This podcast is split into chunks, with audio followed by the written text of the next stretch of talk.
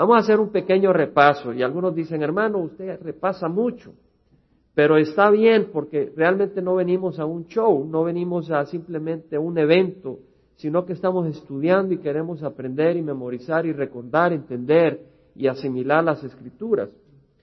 En Éxodo 35 estudiamos cómo Dios derramó su Santo Espíritu en sus siervos para la obra de la construcción del tabernáculo. Vimos primero que Moisés al haber bajado de la montaña, del monte, les habló primero de la, antes de hablarle de la ofrenda que era necesaria para construir el tabernáculo, les habló del día de reposo. Y es que el siervo del Señor antes de ofrendar, antes de trabajar para la obra del Señor, debe de venir y encontrar descanso en Cristo Jesús. Y eso es lo que ese día de reposo significa. Si nosotros estamos queriendo añadir nuestras obras para ser aprobados ante Dios, somos dignos de muerte, porque así como la persona que trabajaba en el día de reposo era digna de muerte. Nosotros tenemos que aprender a descansar en Jesucristo y en su sacrificio en la cruz. Me gozo enormemente hablando este esta semana en el trabajo con un joven que creía que era cristiano yo creía que era cristiano, estaba seguro en mi corazón porque me mandaba emails en el trabajo hablando de Jesucristo y de que había que poner la cara por Jesucristo, pero nunca le contestaba porque paso muy ocupado y dije, si es cristiano, gloria a Dios, voy a buscar a los no cristianos. Pero casualmente, entre comillas, este jueves o miércoles creo que era, le digo, vamos a almorzar juntos. Y cuando me pongo a platicar me doy cuenta que no sabía el mensaje de salvación. Y empiezo a compartir y estaba sorprendido él de que no tenía que hacer nada para ser aceptable al Señor. Y por primera vez escuchó el mensaje de que puede descansar en Cristo para su salvación. Me dio mucho gozo. Y nosotros venimos y descansamos en el Señor. Y luego podemos dar nuestras ofrendas, pero la ofrenda es de acuerdo a lo que uno tiene, no de acuerdo a lo que uno no tiene. Y uno da de corazón, Luego hablamos del trabajo del Señor. Y vimos cómo en el capítulo 35, por ejemplo en el versículo 25, leemos que las mujeres hábiles hilaron con sus manos y trajeron lo que habían hilado. Y todas las mujeres cuyo corazón las llenó de habilidad hilaron pelo de cabra. O sea, distintas personas empezaron a trabajar para la obra del Señor.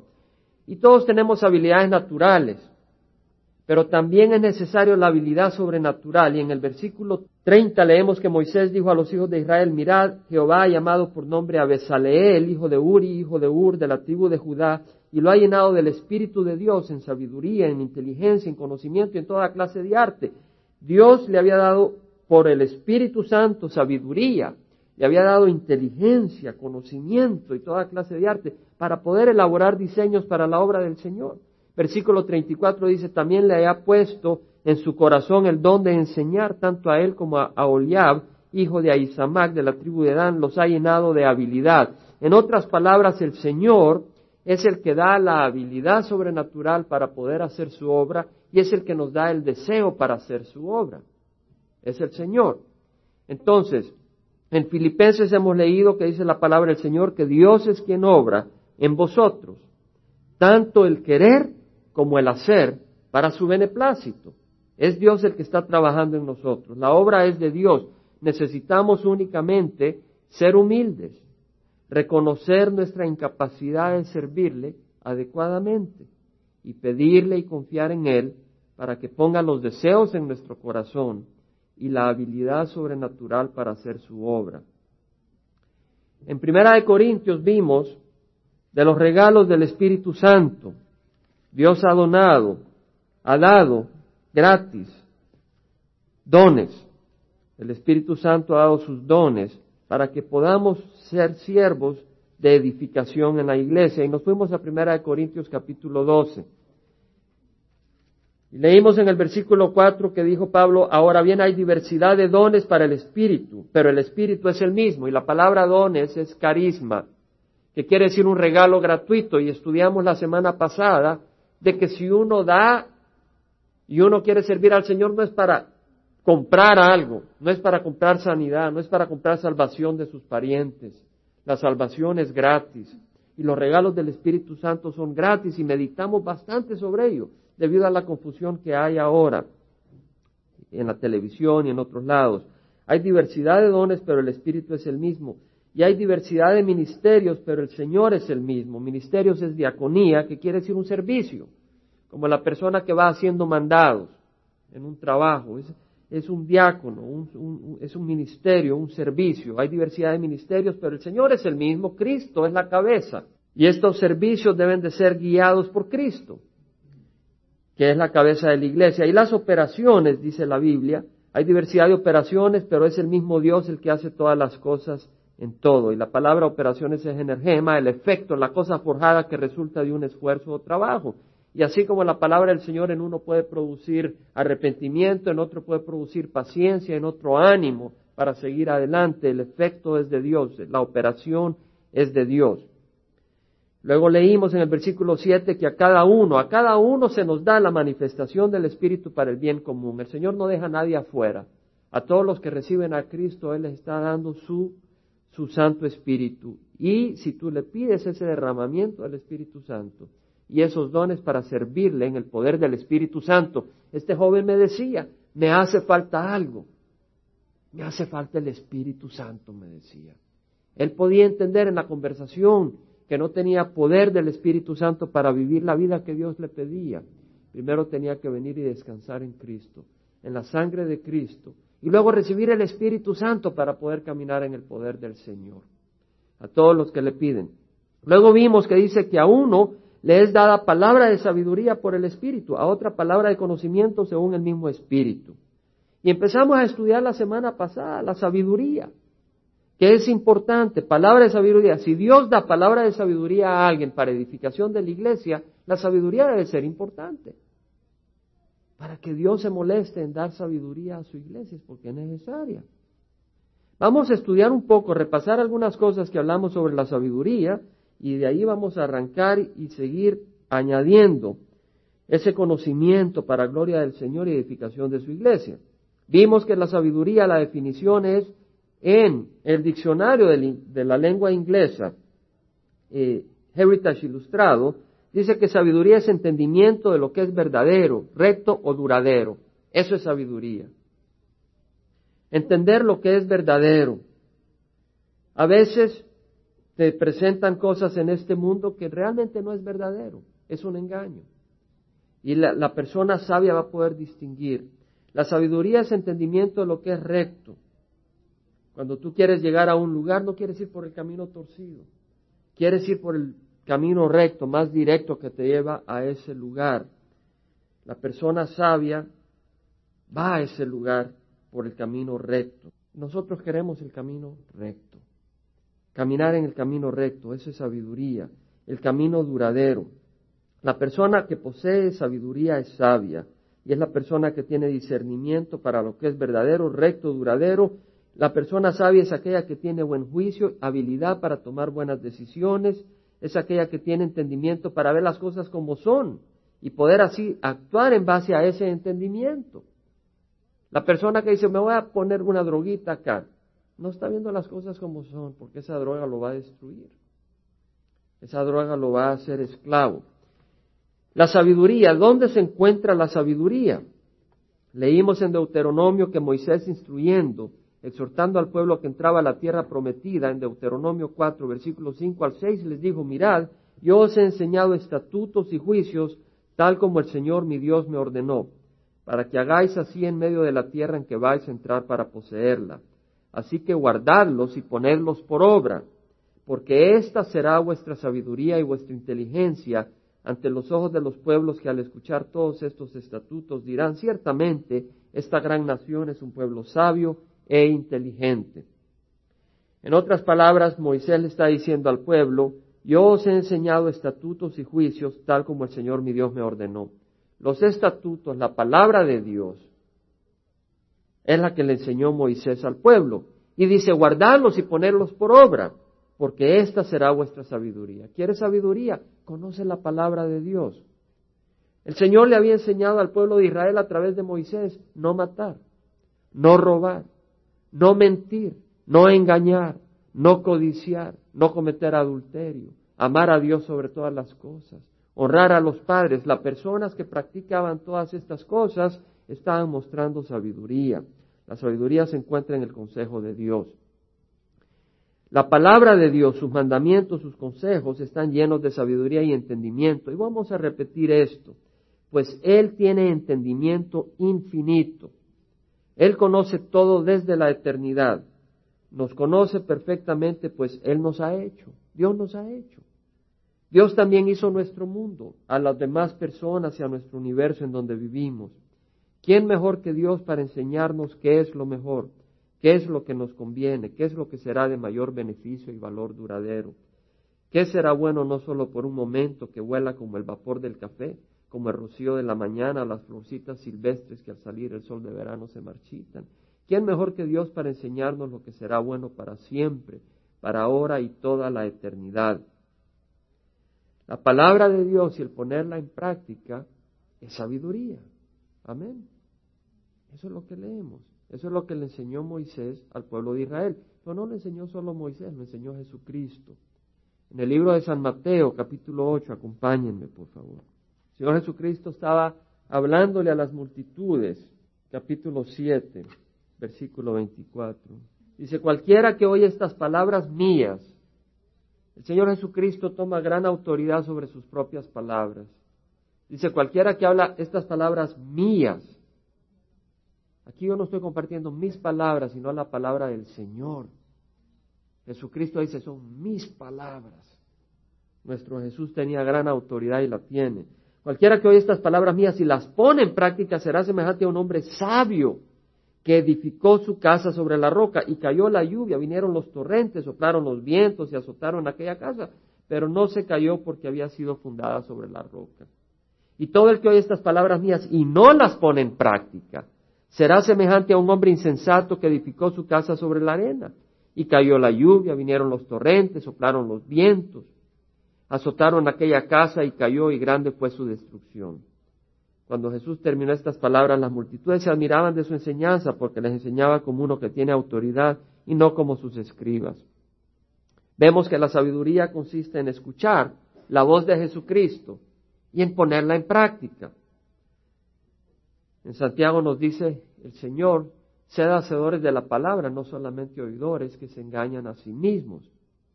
Esta sabiduría se encuentra en la palabra y en Dios. En Job, capítulo 12, versículo 13, Él exclama, en Él están la sabiduría y el poder, y el consejo y el entendimiento son suyos. ¿Queremos sabiduría? Vengamos a Dios. Ahora, la sabiduría de Dios es verdadera y es distinta a la de este mundo. En Primera de Corintios 2, 6 al 7 dice Pablo, sin embargo, hablamos sabiduría entre los que han alcanzado madurez, pero no una sabiduría de este siglo, ni de los gobernantes de este siglo que van desapareciendo, sino que hablamos sabiduría de Dios. En otras palabras, que hay una sabiduría en este mundo.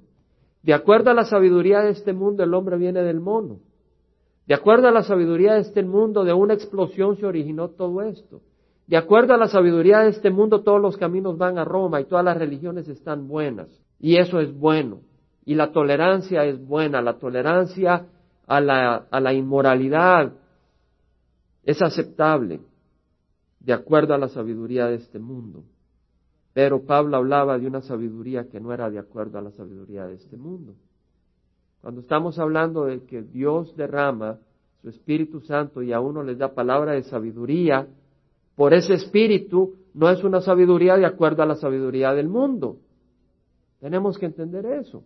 En 1 Corintios 3, 18, 19 dice, nadie se engaña a sí mismo. Si alguno de vosotros se cree sabio según este mundo, hágase necio a fin de llegar a ser sabio. Porque la sabiduría de este mundo es necedad ante Dios. Pues escrito está, Él es el que prende a los sabios en su propia astucia. Los sabios de este mundo van a ser prendidos en su propia astucia, en sus propios engaños. La sabiduría de este mundo es necedad. Voy a mencionar algunos ejemplos. Hay tanto acá para compartir. Estaba luchando si dejo algunas partes fuera, pero no la vamos a tomar porque creo que es necesario que el pueblo de Dios sea un pueblo sabio. Y necesitamos aprender a reconocer y a caminar en sabiduría. No todo el pueblo de Dios camina en sabiduría. Muchos entrarán al reino de los cielos, pero habrán entrado sin sabiduría. Por ejemplo, Sansón, ¿verdad? Tuvo fe, tuvo poder, pero actuó muy tontamente. En muchas ocasiones y le costó caramente.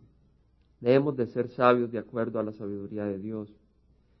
Veamos, por ejemplo, un contraste entre la sabiduría de este mundo y la sabiduría de Dios. En la sabiduría de este mundo, la sociedad ve el peligro de las drogas y ve que destruye a los jóvenes. En lugar de establecer los hogares en Cristo, en lugar de buscar a Dios, buscan una respuesta humanista para que sus hijos escapen del peligro. Lo que hacen es saturar a sus hijos de deportes. Eso es lo que hace la sociedad americana. Y los, los hispanos que vienen muchas veces de Latinoamérica caen en eso. ¿Verdad? Me doy cuenta en el trabajo. Algunas madres que están trabajando duramente y andan llevando a sus hijos de aquí para allá para entrenamiento de béisbol, para entrenamiento de fútbol y pasan todas las tardes yendo y viniendo, sirviéndole a sus hijos, ocupándolos. Estados Unidos satura a los niños de deportes. Les han saturado el mercado con tarjetas de colección acá y allá, con información de cada jugador, de su edad, sus logros. Hora tras hora pasan entretenidos los niños viendo los juegos en la televisión. Luego pasan hora tras hora practicando en las tardes en la liga de la colonia. No hay tiempo, sin embargo, para memorizar escrituras y aprender la palabra de Dios. Los niños aprenden a vivir una vida donde son entretenidos por cientos de horas sin obtener ningún valor espiritual. Saben más de los jugadores de fútbol, básquetbol o béisbol que de Jesucristo. Saben más de las reglas de deporte que lo que se requiere para ser un hombre a la imagen de Dios. Pero esa es la sabiduría del mundo. Sature a los muchachos de deporte en vez de satúrenlos con la palabra del Señor. Es distinta la sabiduría del mundo a la sabiduría de Dios. Luego los padres esperan que sus hijos crezcan como hombres maduros y valiosos que afrontan la vida con seriedad. Pero ellos son partícipes de una sociedad que vive una vida de circo, porque paga millones de dólares a un jugador por rebotar en el suelo una pelota de caucho y la pueda tirar en, una, en un arito y la pueda meter y todo el mundo salta y grita o cuando mete uno una pelota en una net, que pues yo me alegro cuando alguien mete gol. Pero ya llega a un nivel tan grande y sin embargo esta sociedad se burla del hombre que levanta las manos para adorar a Dios. Se burla del hombre que quiere vivir con pureza y que quiere vivir con santidad. Véalo usted en el trabajo. Se burla del hombre que quiere vivir con integridad, con el hombre que quiere ser de acuerdo a Cristo. La sociedad produce no hombres de valor y peso, sino hombres que han aprendido a ver la vida como un juego, hombres que crecen con el propósito de jugar, trabajar para jugar y divertirse. Desconocen que tenemos un propósito más alto. Está bien divertirse, pero ¿sabe qué? Yo creo que lo mejor es trabajar ahora y divertirnos cuando venga el Señor. Está bien jugar fútbol, está bien jugar un partidito de béisbol, pero que no sea el centro de nuestras vidas. Está bien usar el fútbol como un instrumento para interactuar con otros y amarnos, pero lo que va a proteger nuestros hogares y a nuestros hijos de las drogas no es el fútbol, no es el béisbol, es Cristo Jesús. Y díganle usted eso en el mundo y las personas que no tienen el Espíritu se van a reír de usted, o van a ignorarlo, o no le van a poner atención. Veamos el caso del libertinaje sexual. Los adultos tratan de excusar sus propias vidas dirigidas por sus impulsos. Para ello justifican el libertinaje considerándolo aceptable siempre que las personas involucradas en la relación lo hagan voluntariamente. En lugar de seguir el consejo y la sabiduría de Dios que enseña que la relación íntima solo es aceptable dentro del matrimonio permanente, ellos establecen sus propias normas. Si te vas a casar, primero tienes que experimentar con esa persona para ver si realmente sos compatible. Qué triste esa sabiduría del mundo. La misma sociedad comprende que los jóvenes cuando van creciendo y se están desarrollando tienen dificultad de gobernar sus impulsos físicos, por lo que le enseñan que está bien experimentar íntimamente, solo les enseñan que sean precavidos y usen anticonceptivos. Pero esa sabiduría es muy torpe. Los adultos mismos que quieren solo jugar pagan las consecuencias. Se enamora tal vez de una amiga con quien conviven íntimamente, pero luego ella los deja por ir detrás de alguien más atractivo o que gana más. Y el corazón de esta persona cae destrozado y luego amargado. Los padres mismos pagan las consecuencias cuando tal vez algún joven que no ama a su hija le roba la inocencia y su ser. Y luego la dejan burladas y desconsoladas cuando quedan embarazadas, con gran quebranto de corazón y tristeza. Que no se sorprendan. Ellos han cosechado lo que han sembrado. A veces los jóvenes terminan en relaciones de casamiento porque están atraídos sexualmente, pero sin conocer el verdadero amor gobernado por Dios. Luego se divorcian y se vuelven a juntar. Sus hijos sufren toda clase de problemas emocionales al crecer en hogares divididos. En lugar de venir a Cristo y su palabra, vienen luego a los psicólogos y a los psiquiatras para que les ayude en sus crisis. Otros se lanzan al licor o a otra relación adúltera, o a las drogas o a las cosas materiales que no llenan el corazón. La sociedad recomienda anticonceptivos para evitar los embarazos, pero muchas de estas relaciones ocurren sin planearse y las mujeres salen embarazadas. Tienen que dejar luego la escuela y cargar bajo sus hombros la responsabilidad de un hijo. Se envejecen pronto.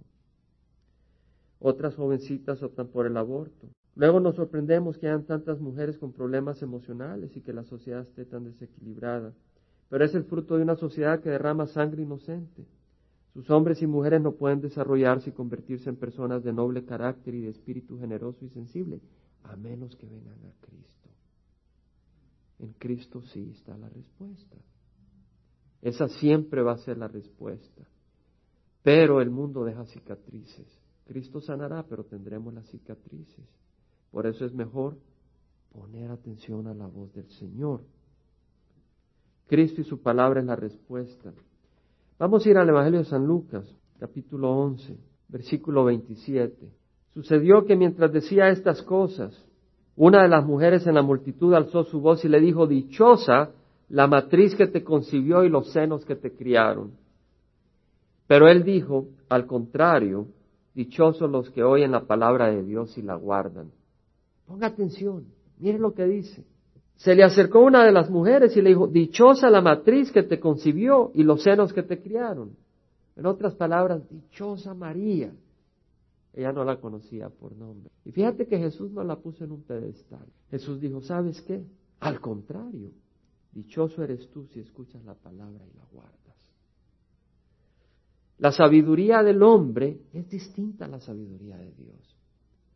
La sabiduría del hombre dice, sabes, si tú estás relacionado con Jesús en la carne, vas a tener bendición. Y si tú vienes a alguien que está relacionado con Jesús en la carne, como podrá ser su madre, ven a ella y ella le traerá tus oraciones a Jesús. Esa es la sabiduría del hombre, no de Dios.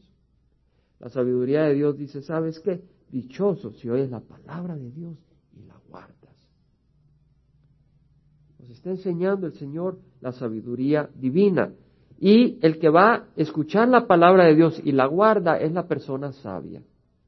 Leímos que el escuchar la palabra y obedecerla es sabiduría. Y esa sabiduría traerá dicha, alegría, bienaventurado, alegre, bendecido el que oye la palabra de Dios y la guarda. El versículo 29 dice el Señor, como la multitud se aglomeraba, comenzó a decir, esta generación es una generación perversa. Busca señal y ninguna señal se le dará, sino la señal de Jonás. Porque de la misma manera que, que Jonás vino a ser una señal para los ninivitas, así también lo será el Hijo del Hombre para esta generación. Jonás fue una señal para los ninivitas. Él estuvo tres días en la barriga de la ballena por desobediencia, por rebeldía a Dios. Y cuando se arrepintió, la ballena abrió la boca, salió chelito, chelito, como los, más chelitos de los americanos, a predicar arrepentimiento. Y se dieron cuenta los ninivitas que si ellos iban a ser rebeldes como Jonás, iban a estar en el vientre de la tierra, destruidos por Dios, y no iban a salir chelitos como Jonás. Y tenían que arrepentirse. Eso fue lo que ellos entendieron. Jonás fue una señal para ellos. Y luego dijo Jesucristo, de la misma manera que Jonás vino a ser una señal para los ninivitas, así también lo será el Hijo del Hombre para esta generación. Jesús murió y, fue, y resucitó al tercer día. Estuvo tres días en el vientre de la tierra para luego resucitar. Entonces Jonás también fue una señal que predecía a nuestro Señor Jesucristo, que apuntaba hacia nuestro Señor Jesucristo. Pero veamos de que la multitud se aglomeraba buscando una señal. Y ahora hay muchas personas que andan buscando señales. Hay muchas personas que andan buscando milagros, que andan buscando eh, expresiones sobrenaturales increíbles. Y el Señor dice, ¿sabes qué? Busca la palabra de Dios y guárdala. Pero muchos no quieren escuchar eso. Muchos quieren ir detrás de milagros, ¿verdad? Y el Señor te va a dar milagros. El Señor va a hacer cosas sobrenaturales. El hecho que estemos viviendo es un milagro. Pero Él va a obrar sobrenaturalmente, Él va a escuchar tus oraciones. Pero no busquemos los milagros, busquemos al Señor. Busquemos la sabiduría, que es caminar de acuerdo a su palabra. En segunda de Timoteo, Pablo le dijo a Timoteo 3, 14, 15. Tú, sin embargo, persiste en las cosas que has aprendido, persiste en lo que has aprendido y de las cuales te convenciste, sabiendo de quiénes las has aprendido y que desde la niñez has sabido las sagradas escrituras, las cuales te pueden dar la sabiduría que lleva a la salvación mediante la fe en Cristo Jesús. Segunda de Timoteo 3, 14 al 15. Desde la niñez has sabido las sagradas escrituras, las cuales te puede dar la sabiduría. La palabra de Dios te da sabiduría. ¿Quieres tener sabiduría? Estudia la palabra del Señor. En segunda de Timoteo 4, 2 al 8, Pablo, antes de ser asesinado, martirizado, escribió, predica la palabra. Segunda de Timoteo 4, 2 al 8, predica la palabra, insiste a tiempo y fuera de tiempo. Redarguye, reprende, exhorta con mucha paciencia e instrucción, porque vendrá tiempo cuando no soportarán la sana doctrina, sino que teniendo comezón de oídos acumularán para sí maestros conforme a sus propios deseos. Muchos irán buscando nuevas doctrinas. Y el Señor dice, ¿sabes qué? Busca la palabra del Señor y reprende, exhorta, anima, Permanece en la palabra del Señor. Jesucristo dijo a los judíos que habían creído en Él, si ustedes permanecen en mi palabra, entonces son verdaderamente mis discípulos y conocerán la verdad y la verdad os hará libres. No dijo si ustedes hacen señas. Dice el Señor que en los últimos días Él les dirá algunos. Ellos les dirán, hicimos muchos milagros en tu nombre, si Él les dirá, apartados de mí, que jamás los conocí, destinados al fuego eterno. Le dice Pablo a Timoteo, que muchos apartarán sus oídos de la verdad y se volverán a mitos, pero tú se sobre en todas las cosas. Hermanos, esta palabra hay que memorizarla, hay que ponerla en el corazón. Encendemos el canal 40, estamos viendo ya cosas que están ocurriendo. Oímos a personas y vemos que hay cosas que están ocurriendo. Sé sobre en todas las cosas, sufre penalidades, haz el trabajo de un evangelista, cumple tu ministerio, porque yo ya estoy para ser derramado como una ofrenda de libación y el tiempo de mi partida ha llegado. En el futuro me está reservada la corona de justicia que el Señor, el juez justo, me entregará en aquel día y no solo a mí, sino también a todos los que aman su venida. Recibido a Cristo Jesús. Tal vez fueron a una cruzada de Great Glory y de corazón recibieron al Señor, pero de ahí se enmarañaron en el mundo.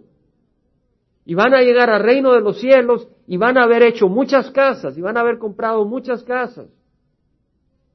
Y sí recibieron al Señor, pero van a ser pobres en el reino de los cielos.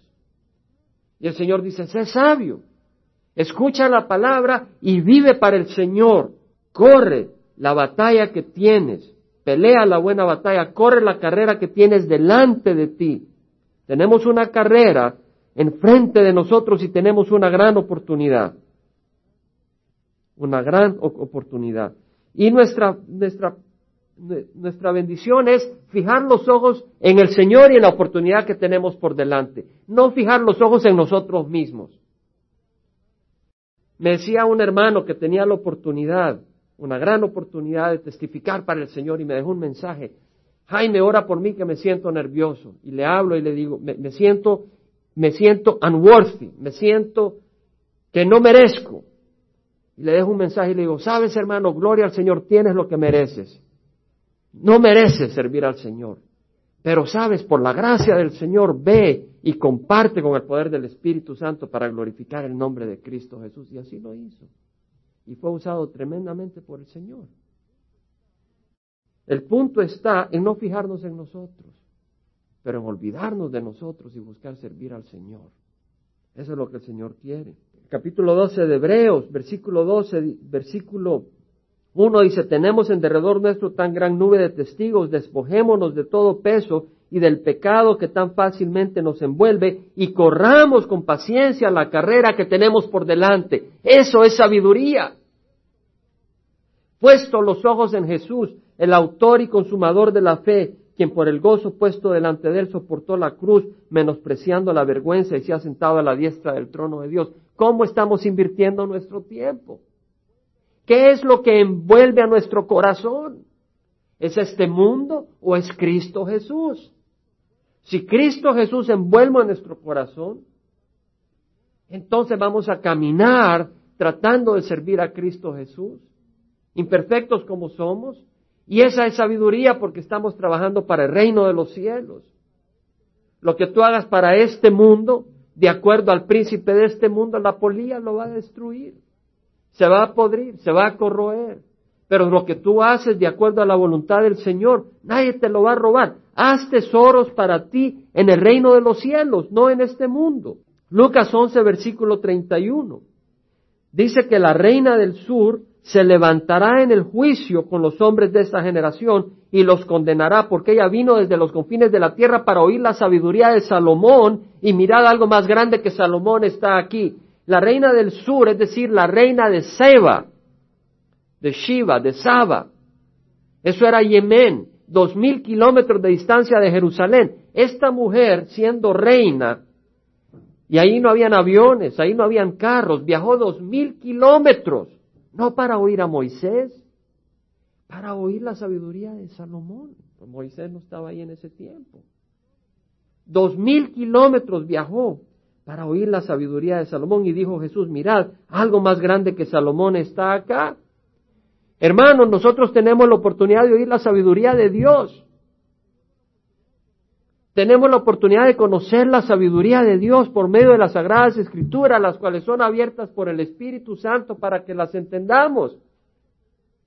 Y las podemos oír en esta congregación, las podemos oír en nuestros hogares cuando nos reunimos, pero el Señor ha dado maestros en la iglesia para que estudiemos y meditemos y consideremos, y el Señor nos va a preguntar Tuviste la palabra del Señor disponible. ¿Hacia dónde corriste? ¿Hacia dónde corremos en nuestras vidas? Corramos a buscar la sabiduría de Dios. 11.32 dice que los hombres de Nínive se levantarán en el juicio con esta generación y la condenarán, porque ellos se arrepintieron con la predicación de Jonás, y Jonás no fue con mucha gracia y amor. Él dijo, arrepiéntanse porque el Señor viene a destruirlos en 40 días. Y se arrepintieron. Ellos se arrepintieron con la predicación de Jonás y mirad algo más grande que Jonás está acá. Nosotros tenemos algo más grande que el mensaje de Jonás. El mensaje de Jonás fue arrepiéntanse o van a ser destruidos. Y ellos se arrepintieron y nuestro mensaje, el mensaje que nosotros tenemos, es de salvación en Cristo Jesús y de una vida llena por el Espíritu Santo. Tenemos esa oportunidad. Arrepintámonos de obras muertas y busquemos conocer y andar en el consejo de Dios. En el libro de Proverbios dice, no clama la sabiduría y levanta su voz la prudencia. En la cima de las alturas, junto al camino, donde cruzan las sendas, se coloca.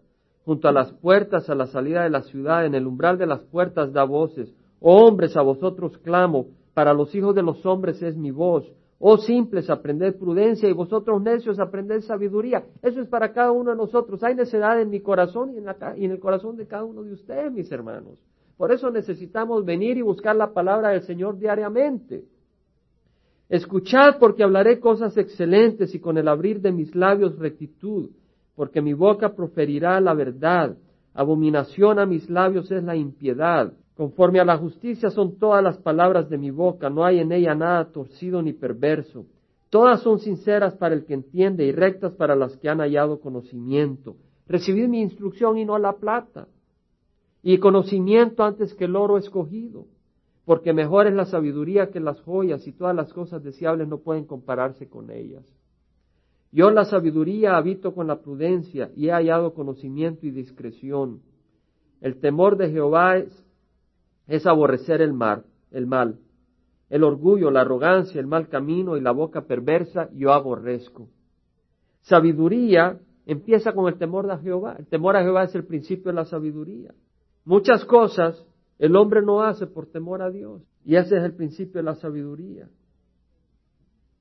Aborrecer el mal, el orgullo, la arrogancia, el mal camino y la boca perversa. Mío es el consejo y la prudencia, yo soy la inteligencia, el poder es mío. Versículo 35 dice que el que me haya, haya la vida y alcanza el favor de Jehová, pero el que peca contra mí a sí mismo se daña, todos los que me odian aman la muerte.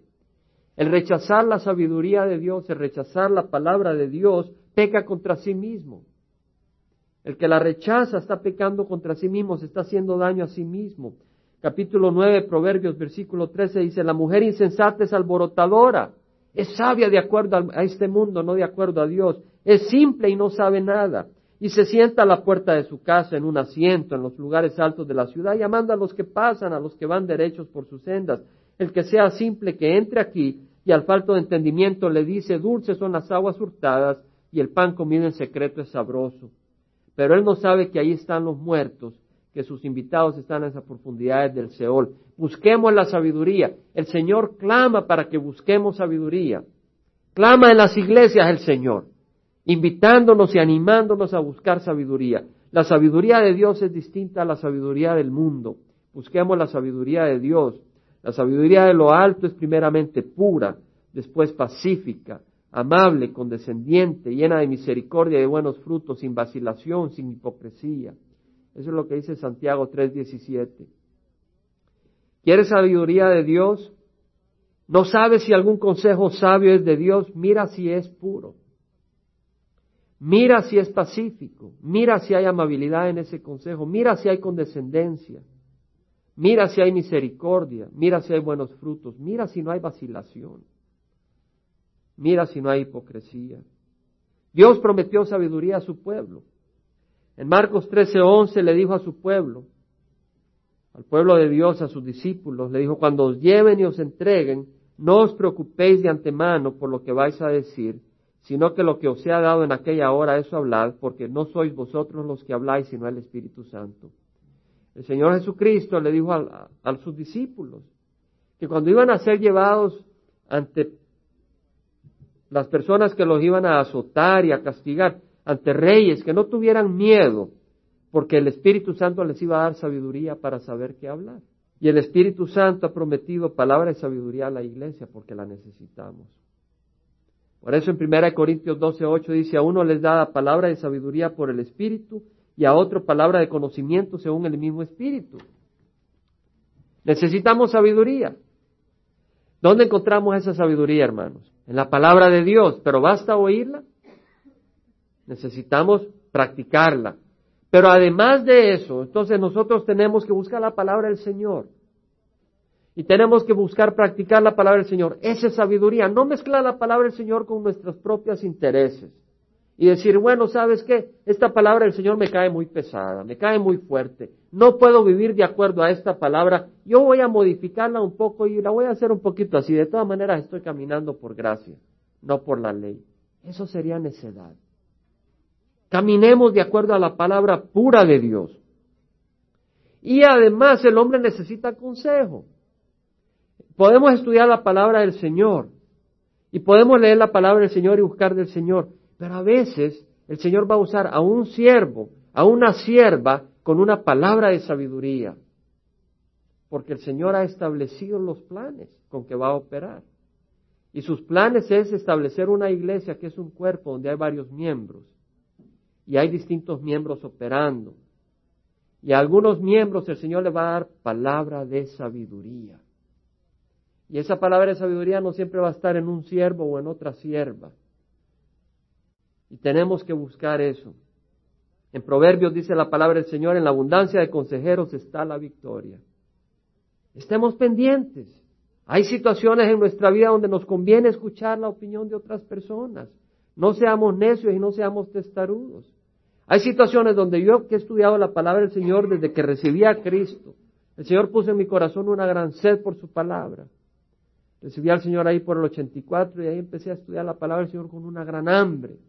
no se me olvide, en el 86 estaba necesitando a una decisión, quería tomar una decisión y a veces uno se, se enmaraña en sus propios pensamientos. Y fui a hablar con un hombre que conoce la palabra del Señor y que también es un hombre sabio, para ver qué me decía. Y me dio su consejo y puse atención.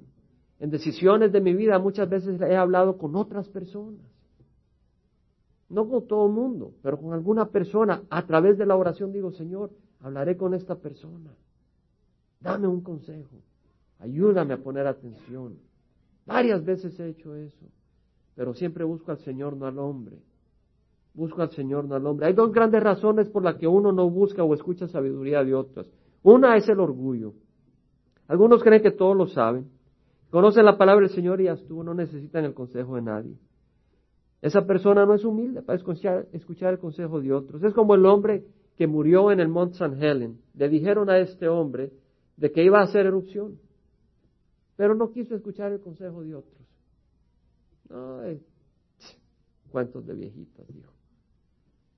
Y hizo erupción y murió quemado con lava, lava de fuego. Ahí murió enterrado. Lava al rojo vivo. Otros ignoran que las emociones o los problemas a veces nos impiden ver con claridad. Sobre todo las personas que se involucran en una relación emocional. Están involucradas en una relación emocional y no pueden ver claramente. Jóvenes, mujeres, hombres, en una relación no pueden ver claramente. Sus emociones los confunden. Necesario a veces escuchar a otras personas. Busquemos la sabiduría del Señor. Vamos a pararnos, hermanos. Le damos gracias a Dios que nos ha dado acceso a la fuente de sabiduría. Cristo es la fuente de sabiduría. Nos ha dado su palabra para que seamos sabios y no caminemos en necedad. Y además le da a la iglesia, a hermanos y hermanas, con palabra de sabiduría por ese espíritu. Le damos gracias al Señor. Y si el Señor da esos regalos, usémoslos. Si alguien recibe una palabra de sabiduría, no se quede callada con ella. Compártala. Y si tú necesitas sabiduría, búscala. Y si no puedes oír, busca algún hermano, alguna hermana que te pueda impartir sabiduría para la decisión que estés tomando. Pero no te metas en una esquina con orgullo que digas no necesito el consejo de otros. Yo podré ser pastor en esta congregación, pero necesito sabiduría. Y a veces le pregunto opinión a los hermanos dentro de la congregación, porque sé que la sabiduría no está en un hombre, sino que está en Cristo. Y Él va a usar a otras personas para dar conocimiento. Busquemos todos como iglesia a Cristo y su sabiduría. Vamos a orar. Padre Santo, te damos gracias por tu palabra. Hemos venido, Señor, a estudiar tu palabra, Señor. Es como carne, Señor, no todo es leche. A veces hay carne que asimilamos y nos alimentamos, Padre. Y Señor, yo te ruego que esta palabra que hemos estudiado realmente tome control en nuestro corazón, abrace nuestro corazón y nos haga entender que la sabiduría clama. Cristo clama y dice, caminen en sabiduría. Cristo clama y dice, caminemos en su sabiduría y no en la necedad del mundo. Cristo clama y dice, Haz tesoros para el reino de los cielos, no para este mundo. Sé sabio, no sea necio. Cristo nos dice, aprende a vivir de acuerdo a la abundancia de Cristo, no busques la abundancia que te da este mundo. Padre, te damos gracias, Señor. Yo te ruego que cada uno de nosotros sea transformado de acuerdo a esta verdad. Y te ruego, Señor, que derrames tu espíritu de sabiduría sobre esta congregación Padre, y que des palabra de sabiduría en las distintas decisiones que como congregación tenemos, en los distintos proyectos, Señor, en las distintas interacciones, en nuestros hogares necesitamos palabra de sabiduría, en nuestra iglesia necesitamos palabra, en el trabajo necesitamos palabra de sabiduría. A veces tenemos que tomar decisiones, Señor, que recibamos tu palabra de sabiduría, Padre. Que no seamos necios, Señor, pero que seamos sensibles, Padre. Padre, te doy gracias por tu palabra, Señor. No es la emoción del hombre, no es el instrumento, Señor. Es tu palabra, Señor, la que permanece para siempre. Y te damos gracias porque esa palabra nos la has dado y nos hemos alimentado de ella, Señor. Pídele al Señor sabiduría. Deja que el Señor trabaje en tu corazón con lo que hemos estudiado y medita en ello. No lo dejes afuera. Empezamos la semana pasada y hoy seguimos estudiando sobre la sabiduría. Aplícate, sé sabia, sé sabio, no seas necio, no seas necia. No seamos necios, seamos sabios en las cosas del Señor. Gracias, Padre, que nos podemos abrigar en tu amor, Señor, más que en lo que ofrece este mundo, Señor. Y ahora te rogamos, Padre, que la gracia de nuestro Señor Jesucristo, esa gracia derramada, ese favor inmerecido derramado, gracias a su muerte en la cruz y a su sufrimiento, Padre. Todas esas riquezas, Señor, que tú quieres dar a tu pueblo, la gracia de nuestro Señor Jesucristo, el amor del Padre, ese amor tan grande, Señor, ese amor tan verdadero que necesitamos conocer y comprender, Señor. Y la comunión que hay en el Espíritu Santo, Padre. La comunión con el Espíritu Santo. Y de unos con otros por medio del Espíritu Santo. Y contigo, Señor. Nos acompañen, Padre. Te lo rogamos, Padre, en nombre de Cristo Jesús.